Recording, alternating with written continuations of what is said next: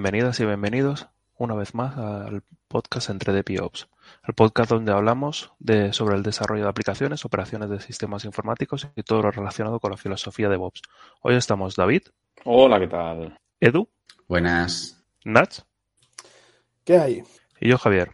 Antes de meternos en turrón, ya sabéis, danos me gusta en iVoox, una valoración de 5 estrellas en iTunes y darle corazoncito a Spotify. Podéis encontrarnos en todos estos sitios si buscáis eh, por Ops Podcast, en nuestra web entredepiops.es, nuestro grupo en Telegram, donde tenemos una comunidad que debate con un nivel muy bueno, y en Twitter, arroba entredepiops. También queremos aprovechar para dar las gracias a nuestros patrons que nos apoyan mes a mes y ayudan con que el podcast siga. Recordad que podéis localizarnos en Patreon por patreon.com barra edio. Hoy hablaremos de cómo un pequeño proyecto de Internet puede romper todo Internet. Y no, no nos referimos a Log4j ni a LeftPad. ¿Qué es lo que ha pasado con Colors y Faker? ¿Quién empieza? Pues no sé, ¿qué ha pasado? ¿Qué ha pasado? David, que te veo con cara de interés. ¿Qué ha pasado? ¿O lo cuento yo? ¿Lo cuento yo? Venga, lo cuento yo. Pues resulta que... Un... O sea, eh, ¿Cómo mola Edu? O sea, ¿cómo? La pregunta. ¿Vas a hablar? Se interrumpe a sí mismo. Le echa Oye, la mierda a otro y luego, sí, y luego sí. se mete en medio otra vez. Pues ahora me he enfadado. Lo cuentas tú, David, y me muteo. No, no, no va a aguantar. No va a aguantar. Venga, no, lo cuento, lo cuento, lo cuento. Pues, eh, bueno, pues fue un desarrollador, un desarrollador con un nombre que me cuesta recordar.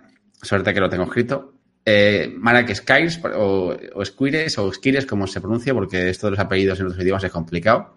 Eh, pues supongo que ha tenido un, una revelación o se ha sentido ofendido o, o, es un, o lleva un tiempo así y ha decidido que no quiere que sus proyectos open source, en este caso Faker y Colors.js, los utilicen las grandes empresas, que se aprovechen de su trabajo, que, que no contribuyan, eh, que no den de nada a cambio y ha modificado estos proyectos de forma intencionada, haciendo que provoquen comportamientos o que tengan comportamientos no esperados y muchos eh, proyectos que dependen de, esta, de sus librerías fallan, básicamente. ¿no? Eso es un poco el resumen así a grandes rasgos. ¿Nach? Menos mal, menos mal que somos ingenieros y no periodistas, porque tenemos una forma de dar las noticias que dar. A ver, una, solo, solo, por matizar una cosa. Colors.js y Fakers.js son dos librerías que están utilizadas en, creo que he leído por ahí 19.000 proyectos, al menos una de ellas. Color sirve para utilizar colores ANSI, eh, para imprimir texto con colores ANSI. Y Faker genera información ficticia para, para tests, otra, otras partes del proyecto. Entonces, hace un tiempo, no estoy seguro a cuánto, puede hacer meses o un año, dejadme que lo mire. Este, este desarrollador, Marak, publicó en GitHub un mensaje, esto fue en noviembre de 2020, hace menos, eh, que decía que no iba a seguir soportando empresas de Fortune 500 y de otras compañías que se estaban beneficiando a costa de su trabajo gratuito. Y que no tenía mucho más que decir, que la gente podía enviarle un contrato de seis cifras anuales o forquear el proyecto y, poner a alguien más a trabajar. ¿vale? Esto fue en noviembre. Y el día 6 de enero de 2022, este señor subió un commit maligno que empezaba a imprimir, eh, la, entraba en un bucle infinito de imprimir el texto Liberty, Liberty, Liberty y cambiaba los colores con los que imprimía y, y esto ha causado que varias, varios proyectos que dependen de estas librerías se hayan bloqueado eh, al actualizar. Varios proyectos y seguramente varias aplicaciones en producción que las estarían utilizando. Y esto seguro que ha causado algún tipo de disrupción en el servicio en aquellas empresas que, que la están utilizando. Sí, Por hay... poneros ejemplos, CDK de Amazon eh, utiliza esta dependencia. Sí. Mierda, ahora entiendo por qué me fallaba. Y solo me salía. Liberty, Liberty, Liberty cuando subía algo.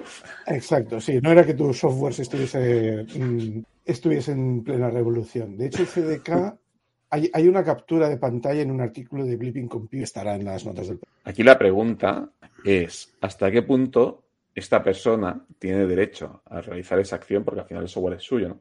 Pero tiene derecho a realizar esa acción sabiendo que va a fastidiar a terceros. Si, si sabe que es un software que está usado de manera masiva, ¿hasta qué punto? Ya dejando de lado el, el tema ético, ¿no? Es que incluso le pueden pedir responsabilidades, porque mm. esto ha ido, mala, ha ido, ha sido mala, malintencionado. sabía, sabía que iba a fastidiar haciendo eso. Eh, exacto. O sea, lo ha hecho adrede. Eso no hay ningún tipo de, de duda. Pero yo me repito a, a, la licencia que tiene, que es MIT, que es licencia de yo te lo entrego tal cual. No me puedes responsabilizar por nada. Entonces, Mm, no sé si es, porque es eso, o sea, no sé si la licencia eh, te, también te aconseja, eh, yo te lo estoy dando, tú te tienes que responsabilizar de hacer las cosas bien después cuando, cuando lo ejecutas. Si lo metes a ciegas, es eso, o sea, mm, vamos a hablar de algo que ya hemos comentado al principio, Log4j. Log4j eh, ha habido un error en su programación que ocasionaba que alguien pudiese entrar hasta la cocina. Nadie puede, bueno, no me he mirado la licencia del Log4j, pero no es, o sea, esa persona no lo ha hecho adrede, correcto, me refiero a la del Log4j, no a Marek, eh, pero es eso, o sea, tú imagínate que encima que haces un software libre, viene alguien y te, y te pide responsabilidades porque no se ha revisado su código o no se ha revisado las librerías para poder meterlo dentro del código o cosas así. Edu. Eh, bueno, aquí, aquí varios temas, ¿no? La licencia y una de las consecuencias que ha habido de esta acción del desarrollador, que es una de sus quejas, es que le han quitado, bloqueado los proyectos en GitHub, ¿vale? Aquí varias cosas. Vale, tu licencia, no, no me se descargaría licencia de MIT, pero vale, tú te descargas de responsabilidad. Pero si tú quieres hacer un acto de, de protesta, pues puedes hacer como hizo el del EFAT, que es que lo borro lo borro y desaparece, yo es mi código, ya no quiero que nadie lo tenga. Evidentemente, al ser open source, cualquier fork puede hacer que sobreviva al proyecto, pero ya está. Pero cuando estás yendo a hacer algo que es realmente malicioso, que es no que él deja de funcionar, sino que, bueno, sí, deja de funcionar, ¿vale? Con el LeftPad el problema sería distinto, ¿no? Porque la dependencia no existía y no puedo seguir bajándola, me fallaría algo pero no que te deje bajarla. Evidentemente, si tenías test, quizá lo podéis haber detectado o no, no lo sé, ¿no? Este tipo de fallos, pero estás yendo a fastidiar. Entonces, aquí entran los, los términos y condiciones de GitHub, que nadie te está obligando a usar GitHub. Puedes hospedarlo donde te dé la gana. Si tú has decidido usar GitHub, que es un servicio gratuito, con unas condiciones, igual que el proyecto open source tiene sus condiciones por una licencia que lo dice así, tú tienes que aceptarlas. Si no, hospedarlo en otro sitio. Y ya está. Hay, hay, sí, estoy de acuerdo. Yo creo, yo creo que precisamente las, la, las implicaciones éticas de acción son casi más importantes que las consecuencias eh, o las posibles consecuencias legales. Es decir, para, para el que las tenga que pagar, no, evidentemente, pero a nivel general es mucho más relevante. Estoy de acuerdo que, que el, el, el sitio donde publiques tu código es opcional, o sea, es una, es una elección que hace uno eh, también es cierto que es raro publicar mucho fuera de incluso proyectos que tenían sus propios sus, que mantienen sus propios repositorios han pasado a GitHub al final, al menos en, algún mirror o en algún fork. Eh, ahí las reacciones de GitHub y de NPM, eh, bueno, son al fin y al cabo son empresas y van a hacer lo que les interese y tienen sus términos de servicio en sus servicios definidos y los aceptamos cuando los usamos. Si, no quieres aceptarlos, pues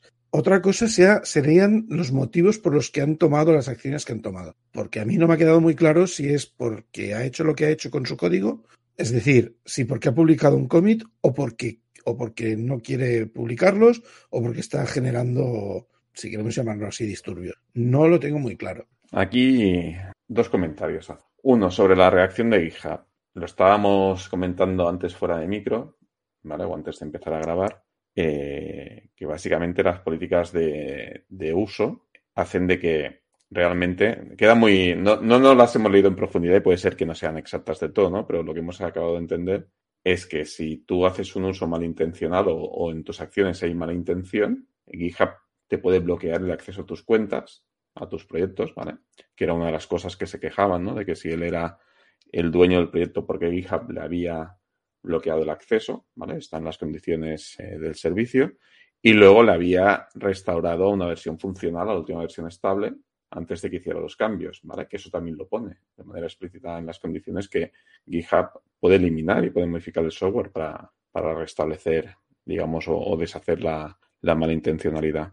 Ahí la, perdón, Ahí la duda que yo lanzo es qué hubiese pasado si en vez de publicar un software malintencionado, como es el caso, ¿vale? Hubiese directamente borrado el proyecto que está en su derecho, ¿vale?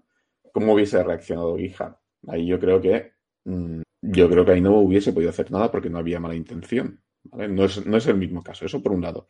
Y luego, a un comentario que ha hecho Javi eh, sobre el tema de la licencia y demás, también hacer dos, dos reflexiones. Primero, si tu intención es ganar dinero con el software, no publiques software bajo licencia eh, open source. No publiques software bajo una licencia que permita la libre distribución. Si quieres ganar dinero, ese no es el camino, ¿vale?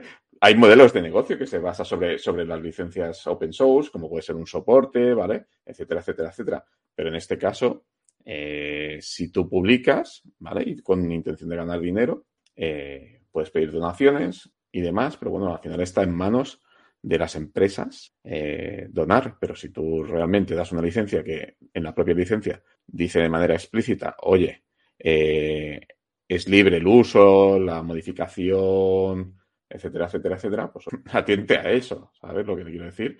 Y al final la empresa, las empresas finales son los usuarios de dicho software, nada incorrecto. Sí, pero es que eh, lo que da la sensación es la pataleta. Eh, una persona hace, diría que más de seis años, eh, crea esto y después de seis años se da cuenta de que, que, lo había petado y que realmente no lo tendría que haber hecho de esa forma, sino que lo tendría que haber hecho de alguna otra por la cual eh, poder cobrar. Correcto. Ahí podríamos ver otras empresas, rollo Elastic y cosas así, que han ido cambiando sus licencias para poder cobrar, por ejemplo. Pero eh, en este caso es eso, o sea, por un lado tenemos lo que hizo el de LeftPad, que recordemos que borró el proyecto porque los de NPM le quitaron uno de los de sus proyectos, porque, bueno, haciendo recopilación, una empresa que se llamaba Kik eh, se fue a NPM y le dijo, oye, que nosotros nos llamamos Kik y aquí hay un proyecto que se llama Kik, eh, es nuestro, quítalo. No, no puede tener un nombre que sea igual que el de nuestra empresa. Y los de NPM dijeron, sí, sí, es, lo, quitamos. Y entonces el, el del SPAD dijo, ¿me quitáis esto? Pues quito todo. Y eliminó todos los proyectos que tenía. Y entonces cayó Internet.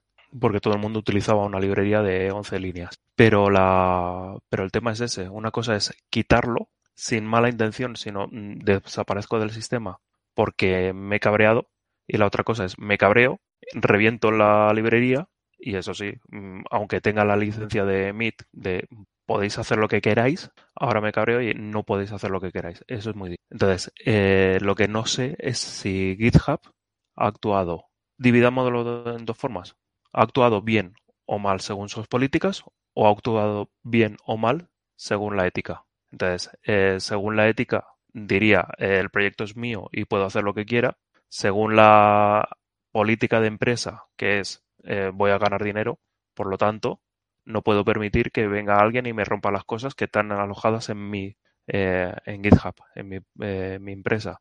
Pero ahí venimos a lo de siempre, de un sistema descentralizado que es Git, ahora parece que es que todo tiene que pasar por GitHub.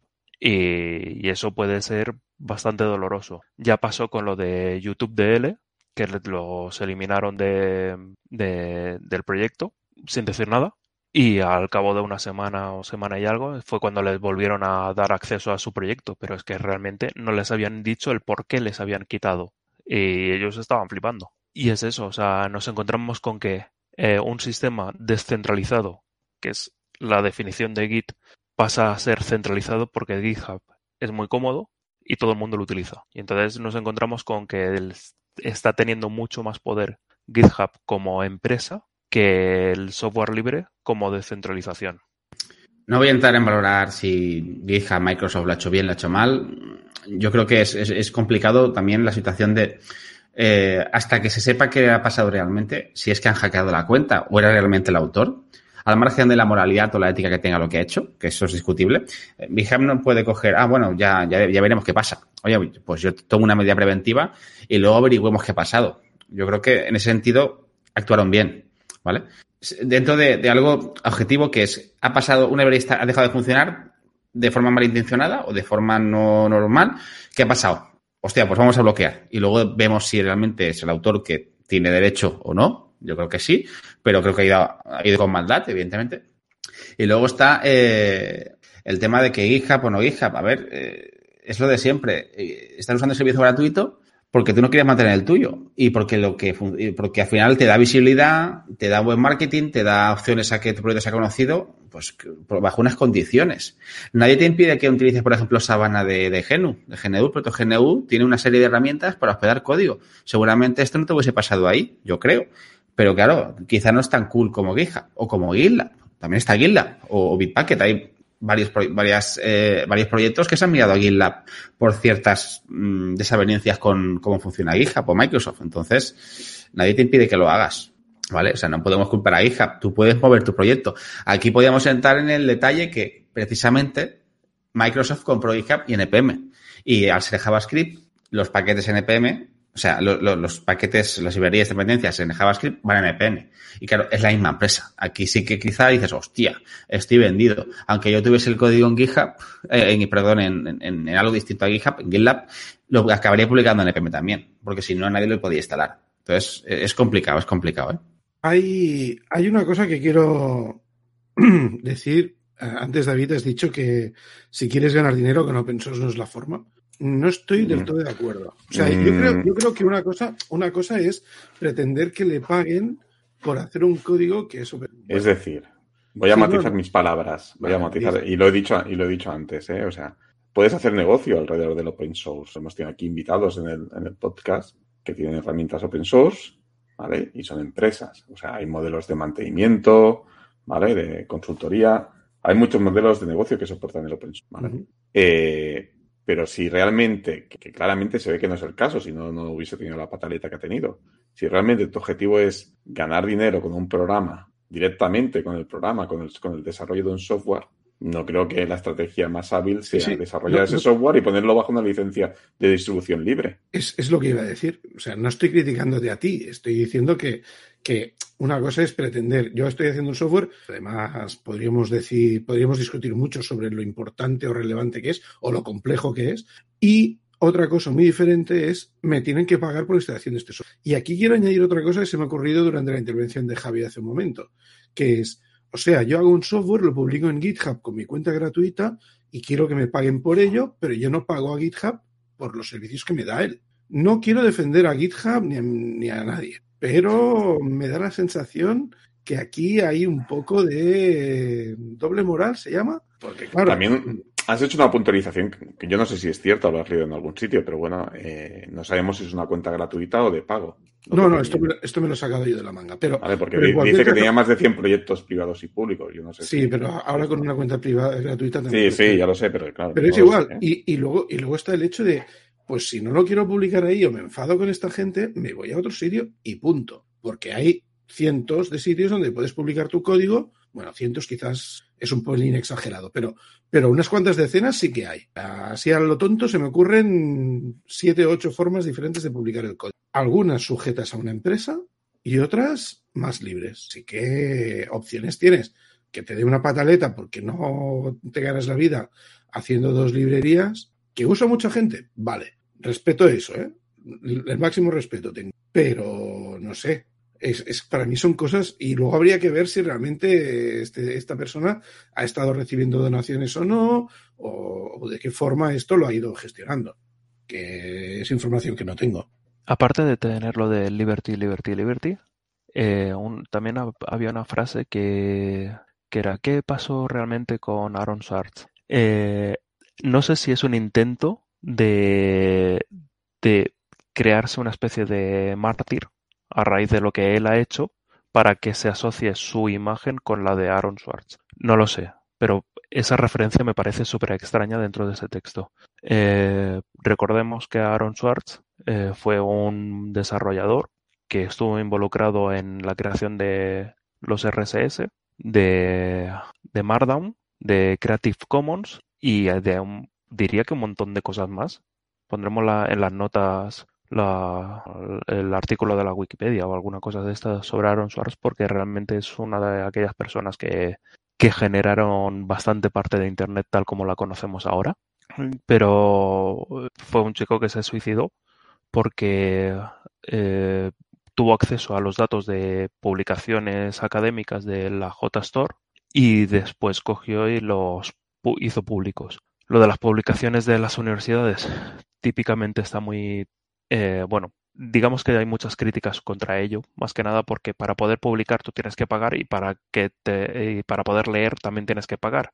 Entonces, la gente empezó a, a raíz de las polémicas, empezó a pasarse a Archive para publicar o prepublicar o hacer preprints de, estas publicaciones académicas para saltarse la burocracia y los problemas, digamos, de, acceso. Pero bueno, eh, el tema es que es eso. Eh, Aaron Swartz, que fue uno de los creadores de Internet tal como lo conocemos, eh, se suicidó. Y, es, y su nombre dentro del código me parece un poco otro nivel. No lo veo que sean muy similares, pero bueno, me, pareció también parte de esta pataleta. Claro, es que es yo, yo la verdad que no entiendo no entiendo la lógica, ¿no? Porque al final tú entras en, cuando tú entras en, en el mundo open source o free software, si quieres ir a la parte más filosófica de todo esto, es, sabes que tú consumes y otros van a consumir, ¿no? Tú consumes proyectos de otras personas y hasta esas personas consumen proyectos tuyos. Aquí está el dilema de, vale, las empresas que lo usan con ánimo de lucro, pero recordemos, Estás usando una, licencia de MIT que lo permite. Nadie te impide usar un GPL3 que podrías denunciar a la empresa por no liberar su código derivado del tuyo. Entonces, si quieres que esto no ocurra, pues hazlo GPL3, ¿no? Por ejemplo, otras licencias víricas, ¿no? Entonces, opciones tienes. Si haces esto, ya sabes qué, qué puede ocurrir. Una licencia BSD, una MIT, la Apache, ¿no? Es, es, que, es que es así. Aquí también, eh, yo veo que ahora estoy, mirando ahora el perfil de este chico y, sí que tiene cuenta pro, o sea, entiendo que paga para tener proyectos no públicos eh, o tener beneficios, ¿no? De, lo que, no sé qué diferencias hay de la cuenta privada de la pública, más allá de tener, no, no sé, porque antes sí que sé que no podías tener proyectos privados y ahora sí, pero bueno. Eh, y tiene sponsors.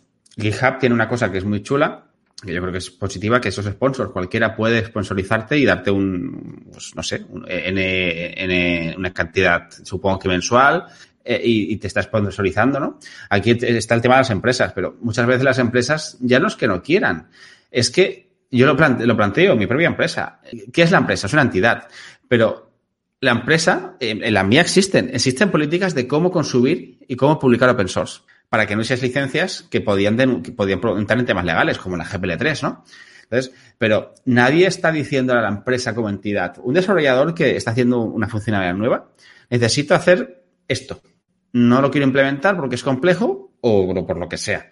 Pues uso una librería open source que por licencia, dentro de mis políticas internas de empresa, SMIT, Apache o lo que sea, la puedo utilizar. Hostia, nos está dando un valor de la hostia. Pero eso quién lo sabe, el desarrollador o el equipo que, que mantiene esa, esa, pieza interna de la empresa. Eh, quizás que nosotros también como consumidores y desarrolladores o trabajando en el tema IT deberíamos hacer que la empresa haga esto. ¿no? Oye, estamos sacando un valor del, brutal de este proyecto de esta persona. ¿Por qué no le hacemos una donación? Porque es que la empresa como tal que va a estar constantemente auditando todo esto. Eh, David.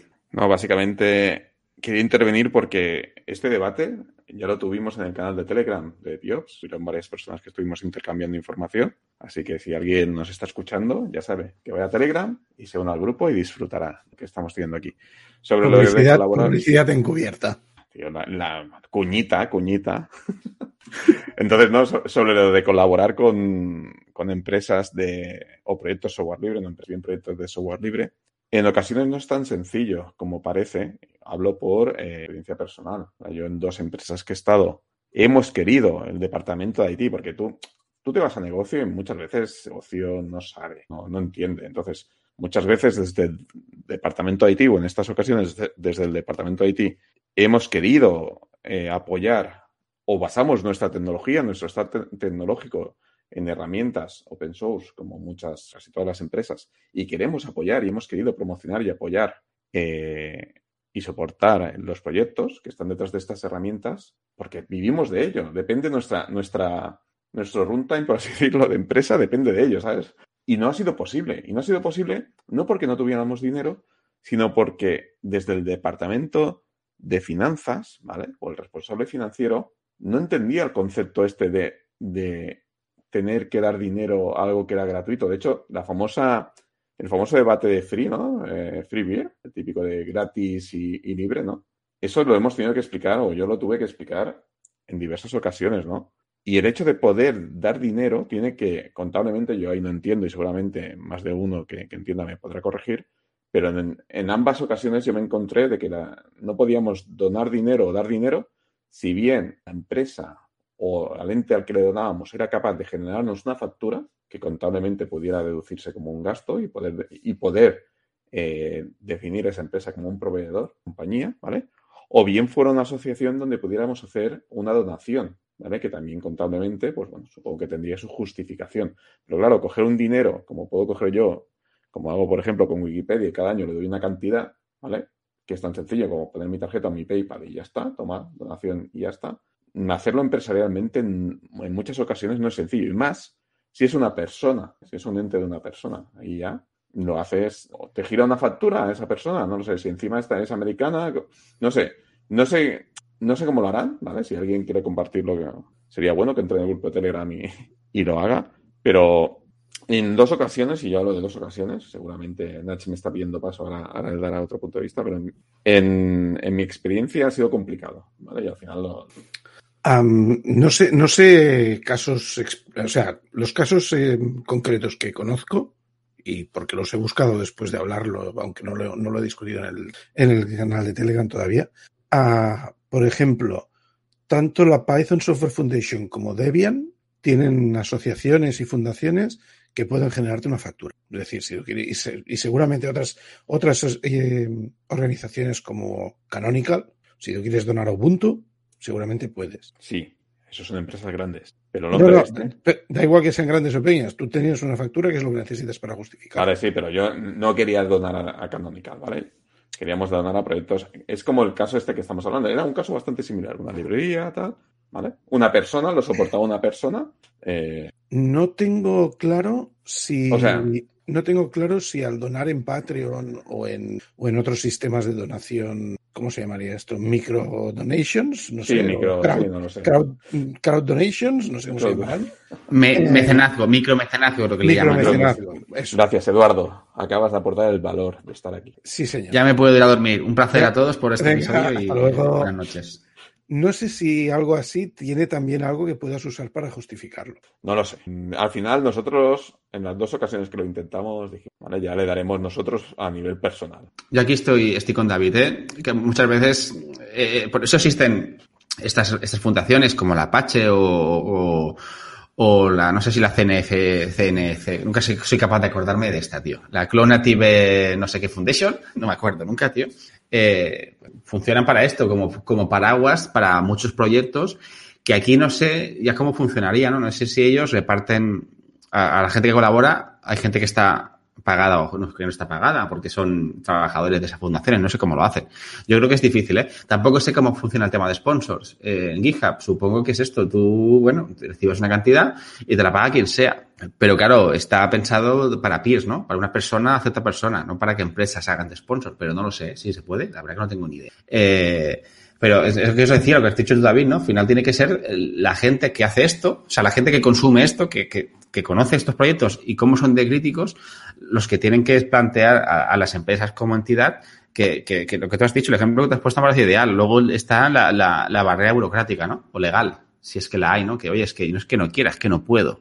¿Cómo, cómo lo hago? ¿Cómo lo hago? Hacemos una colecta ante todos poniendo 5 euros y se lo mandamos por PayPal, ¿sabes? A, esta persona, ¿sabes? Es que a nivel individual. Pues, Porque no se me ocurre, En un eh, caso lo hicimos, es decir, mira, vale, la empresa no puede dar. Bueno, pues mira, oye, cada trabajador, bueno, pues nos parece. Quien quiera, sí, sí. Joder, es que al final es eso.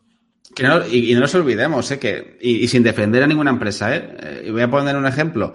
Eh, hay los navegadores web, ahora mismo, te puede gustar o no, el Chrome, pero está basado en Chromium, que es open source, y lo está haciendo una empresa que es una empresa de las top, que es Google, y lo está usando mucha gente.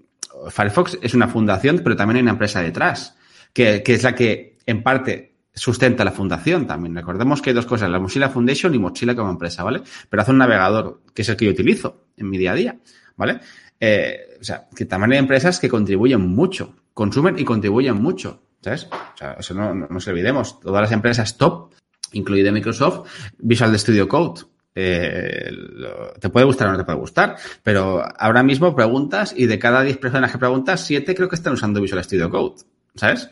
Yo no, no soy una de ellas, pero no, estoy en contra. Yo uso VI, como sabéis muchos, o NeoBeam pero, pero sé que es un, lo he probado y está súper bien. Entonces, es complicado, son, temas complicados, ¿eh? temas, a mí, personalmente, y, y si queréis leer sobre el tema, os recomiendo, lo ponemos a notas de, del podcast, un artículo de Armin Ronacher, o Ronacher, como se pronuncie, que es el desarrollador de un montón de proyectos open source en Python, eh, eh, Jinja, Flask, Click, son librerías súper conocidas.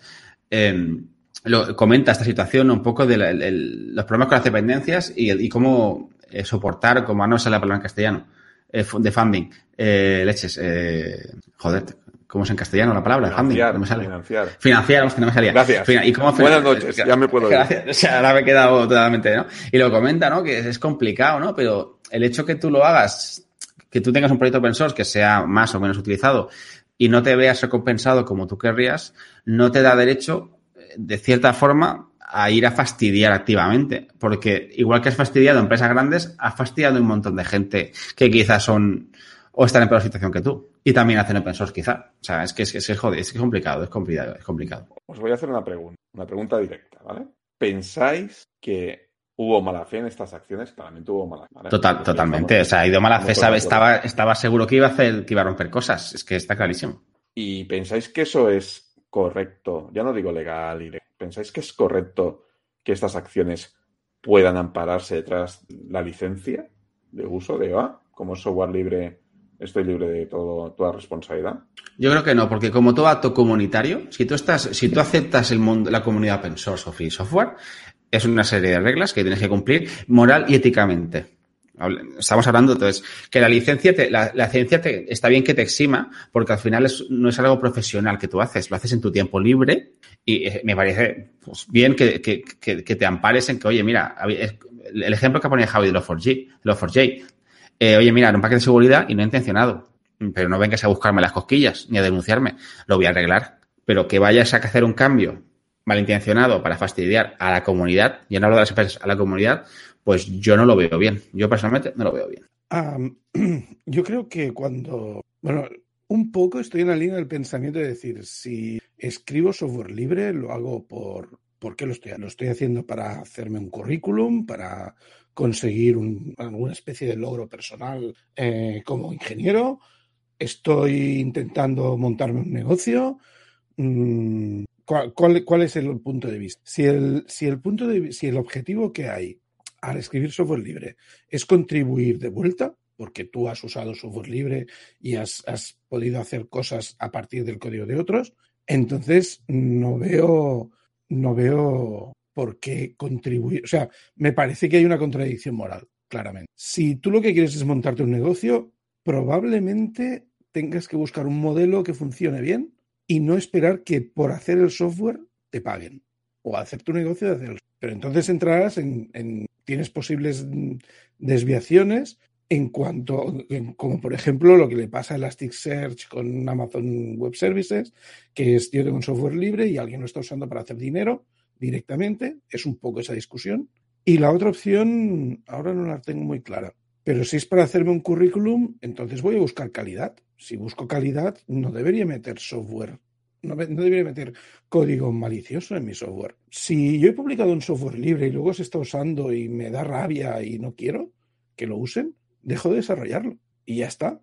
Yo dejo de contribuir a ese proyecto. Si alguien lo quiere recoger y continuarlo, libre es. Si quieren hacer un fork, libre es. Si me quieren ofrecer un trabajo y un, salario por hacer ese trabajo, libres son. Pero no meto código malicioso. Y menos una librería que, bueno, yo no estoy seguro de que eh, este desarrollador supiera cuánta gente lo usaba, pero debía tener una idea, aunque fuera aproximada.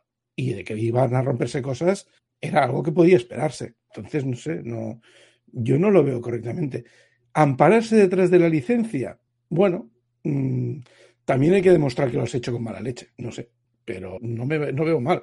La licencia está para protegerte a ti de errores, equivocaciones y de ataques. Entonces, sí, si te han atacado y te han inyectado código malicioso, la licencia también está para protegerte. A ver, yo aquí... Un, solamente un comentario. Eh, en NPM se pueden ver cuántas downloads se están realizando. Entonces sí que tenía una, más o menos, podías saber cuánta gente lo estaba utilizando. Sí, sí, sí. No, sí, pero no, no se podía saber cuánto les iba a romper. O bueno, No, no. no, no digo que no pudiera saberlo, digo que a lo mejor no había pensado en eso, no lo había, no lo había mirado. Lo dudo. Me parece cogido por los pelos, pero Yo creo que sí que estaba mirándolo cada día y cada día que lo estaba viendo estaba llorando. yo, bueno, yo Tengo esta sensación. yo solo voy a decir una cosa. Mm, En mi caso, lo que yo tengo no lo usa nadie.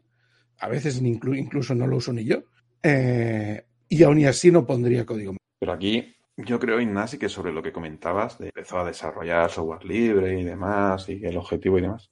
A ver, el- tú puedes empezar de una manera, puedes tener una situación, ¿vale? Que es desarrollar un software libre, lo das gratuitamente y estás en tu derecho de cambiar de opinión. O sea, cambias de opinión, cambias la licencia, eh, asumes, como ha pasado en otros casos, que puedan coger una versión, forqueártela y que alguien pase a mantener una versión diferente de, de dicho software, ¿vale? Y tú sigues con tu versión, con tu licencia privativa o lo que quieras, ¿vale?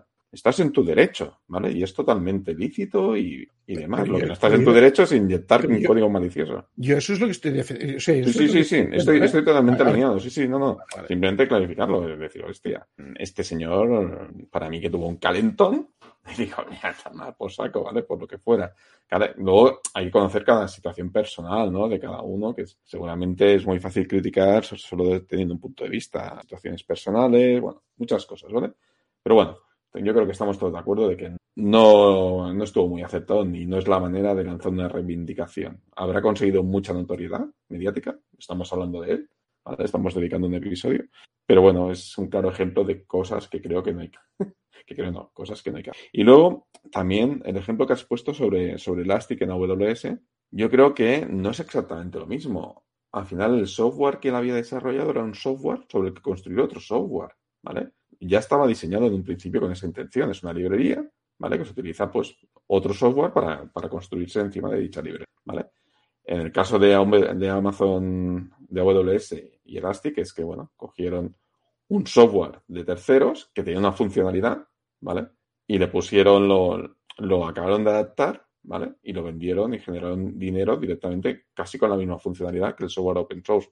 Con lo cual el enfoque son diferentes, es decir, es más, yo, yo encuentro más justificado la actitud de Elastic que la actitud de esta persona, porque Elastic sí que dice, ostras, me han fusilado, me han fusilado el producto y mi funcionalidad, ¿no? Y esta persona es, no, no, está utilizando déjame- el software. Perdona, perdona, disculpa que te interrumpa. Déjame, déjame matizar lo que yo digo. O sea, el caso en el que alguien publica un software libre y alguien lo usa para hacer dinero, en eso son idénticos. Otra cosa es cómo, cómo se justifica la reacción de unos y la reacción de otros.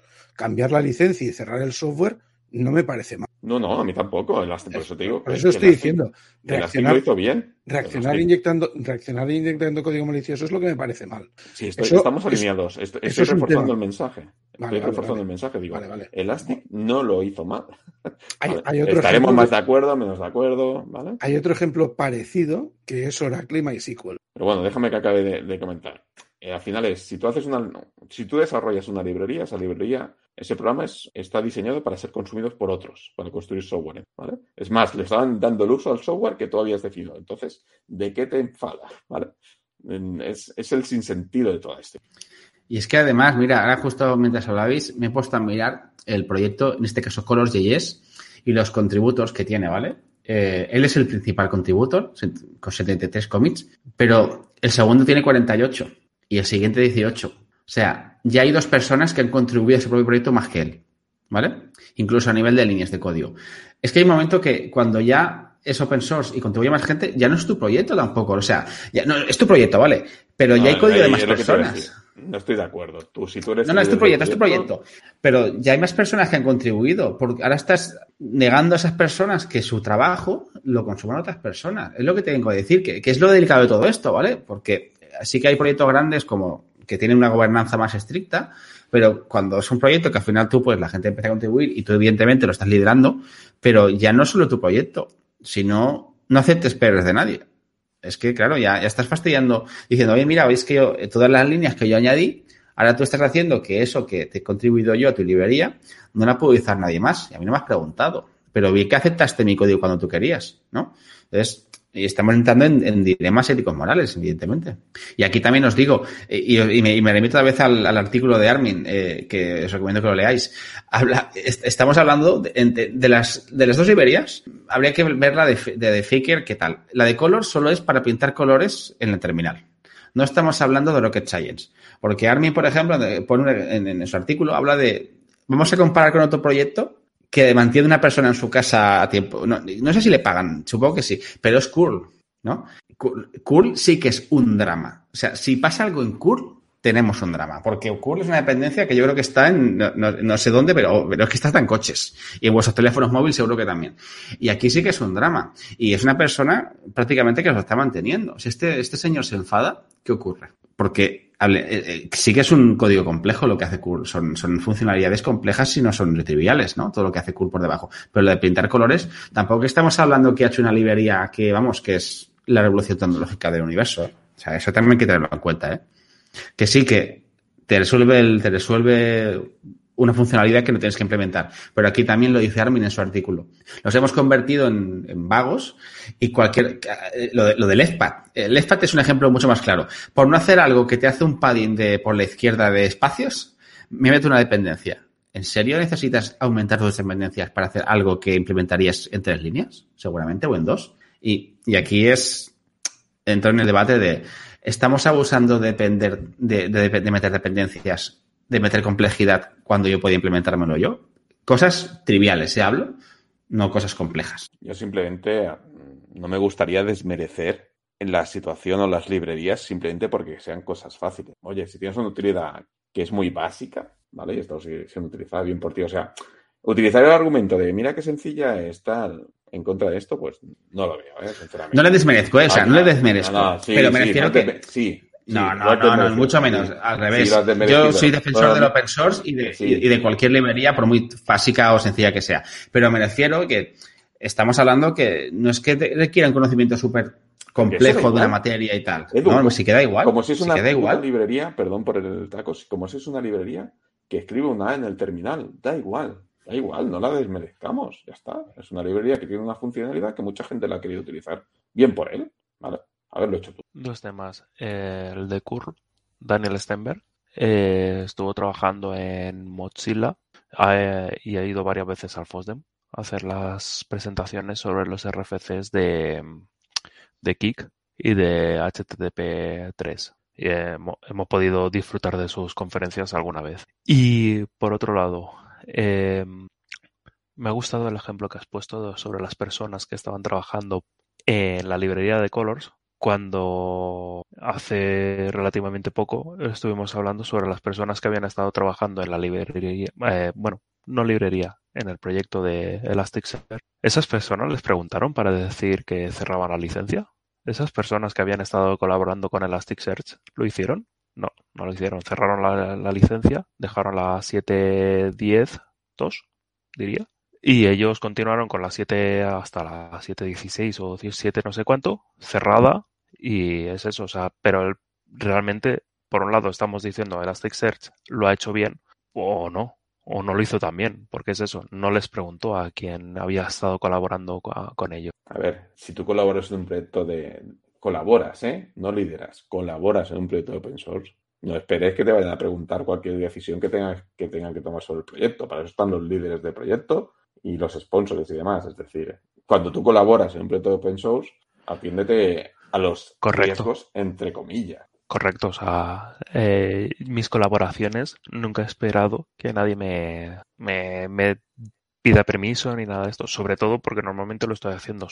Tengo la manía de hacer colaboraciones sobre documentación y habitualmente son colaboraciones para eh, empresas que tienen bases de datos, que tienen sistemas más operativos y cosas así, y que esto no me van a preguntar nada, porque ya literalmente son, son privados. Pero bueno, eh, en ningún momento espero nada, pero tampoco no podemos decir que uno lo ha hecho bien por eso, porque ah, gran parte de su código lo había hecho otras personas, cuando los de Elastic eh, cerraron y parte de su código, no sé si gran o qué, pero parte de su código lo había hecho otras personas.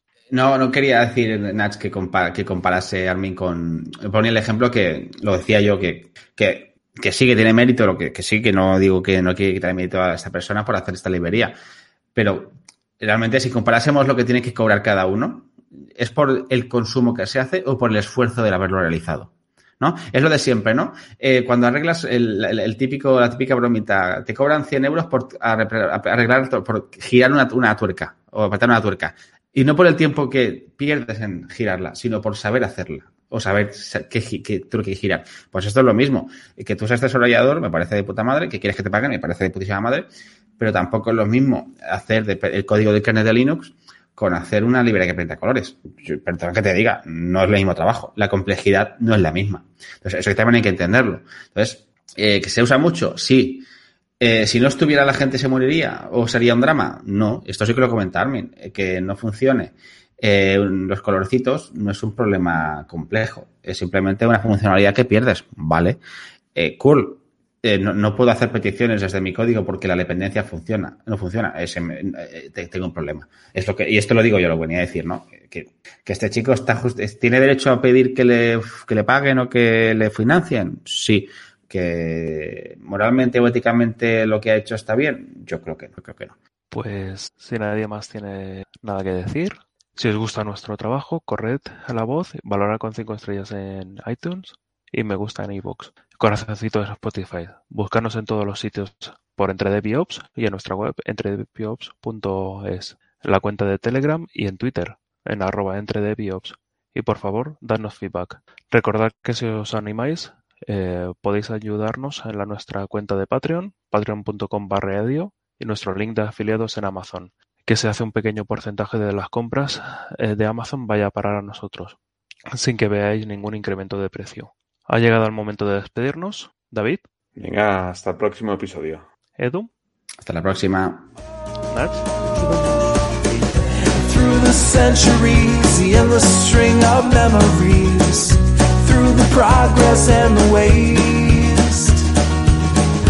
Still the rivers flow, the sun will blow, the seeds will grow, the wind will come and blow it all away. Are just a memory replaced.